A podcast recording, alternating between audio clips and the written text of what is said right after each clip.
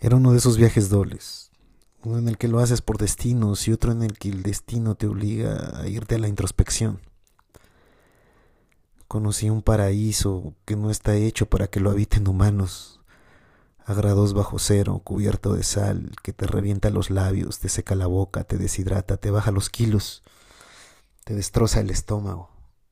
Después de doce horas viajando de noche y y de ir contemplando cómo no era apto para muchas cosas y casi ser detenido en una frontera, amanecí en un hostalito del centro de Cusco.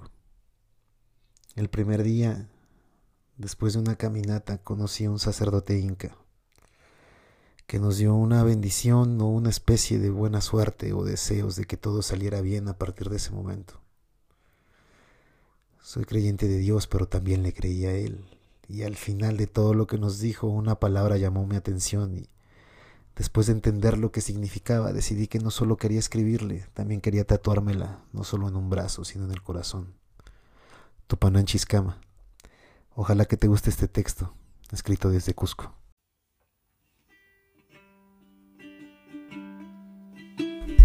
Tupanán Chiscama. A lo mejor si comparas lo que soy con la totalidad de los años e historia de la Tierra o la infinitud del universo, te podría parecer una hormiga observando al sol y retándolo ridículamente sin ninguna posibilidad. Pero es lo que hay, es lo que soy, y con eso voy a tratar de conquistarlo todo. Porque he nacido para romper herencias, genéticas, paradigmas y pendejadas que no sean mi culpa ni mi responsabilidad. Nací para sentir miedo la mayoría del tiempo por lo que viene, pero nunca para ser cobarde con lo que me siento capaz de hacer. Los huesos duelen y arden cuando el frío los cala y reta en cada paso para que ya no sigan. Pero jamás, jamás será capaz de fracturarlos mientras tengan caminos pendientes. Nací para olvidar rápido los éxitos que he tenido, porque hablar de ellos por siempre es ser mediocre. Más valor tiene sentirse orgulloso por la bondad y la sonrisa que a pesar de los malos ratos que tengo, fui capaz de sacarle al que me recibió el pasaje.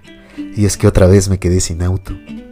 Ahí se mide el tamaño de un hombre, no en lo que digo cuando todo me sale bien y nada me afecta, no en el ego que me grita aprovechándose de la ignorancia y la debilidad de mi espíritu.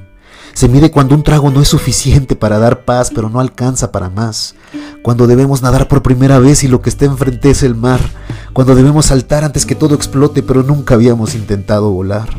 Cuando después de haber corrido por siempre, hoy toca detenerse, tocar el pecho, respirar hondo mirar hacia arriba observando cómo la luz pasa a través de las líneas que dibujan las venas de los párpados cerrados, tragar amargo, sentir las piernas flojas aunque tengamos fuerza y solamente volver a tener fe. La mirada valiente no nació para estar en un aparador fija mientras los mismos días la observan y los mismos rostros la saludan aunque ya no la soporten. Dejé de medir mi tamaño en centímetros, en kilos, en libras, en pies, para comenzar a hacerlo porque tan suficiente me siento a pesar de que me quite, no me quite todo. Cuánto he podido hacer y no hice, cuánto he podido aprovechar y no aproveché, cuántas veces debí darme cuenta y preferí ignorarlo. Qué tonto es regresarme a sufrir cortadas que en ocasiones ni siquiera cicatriz dejaron.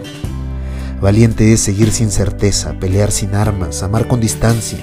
Valiente es creer en un solo Dios en un mundo en que la mayoría, por tener un poco de éxito, se siente otro. Nací para morir, pero antes de eso debo aprender más, amar más, desprenderme más, alejarme para siempre de quienes no tengo y abrazar eternamente a quienes cada que volteo observo. Nací para morir igual que tú, para encontrarnos y para quizá como los que en los Andes están caminando o caminaron o caminarán, mirarnos de frente y decirnos Tupanán Chiscama en lugar de adiós. Que la vida nos tope, en esta o en la otra, para no despedirnos jamás.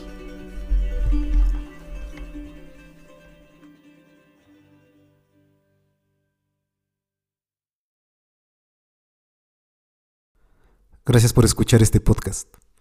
Tupananchis Cama. Hasta que nos volvamos a encontrar.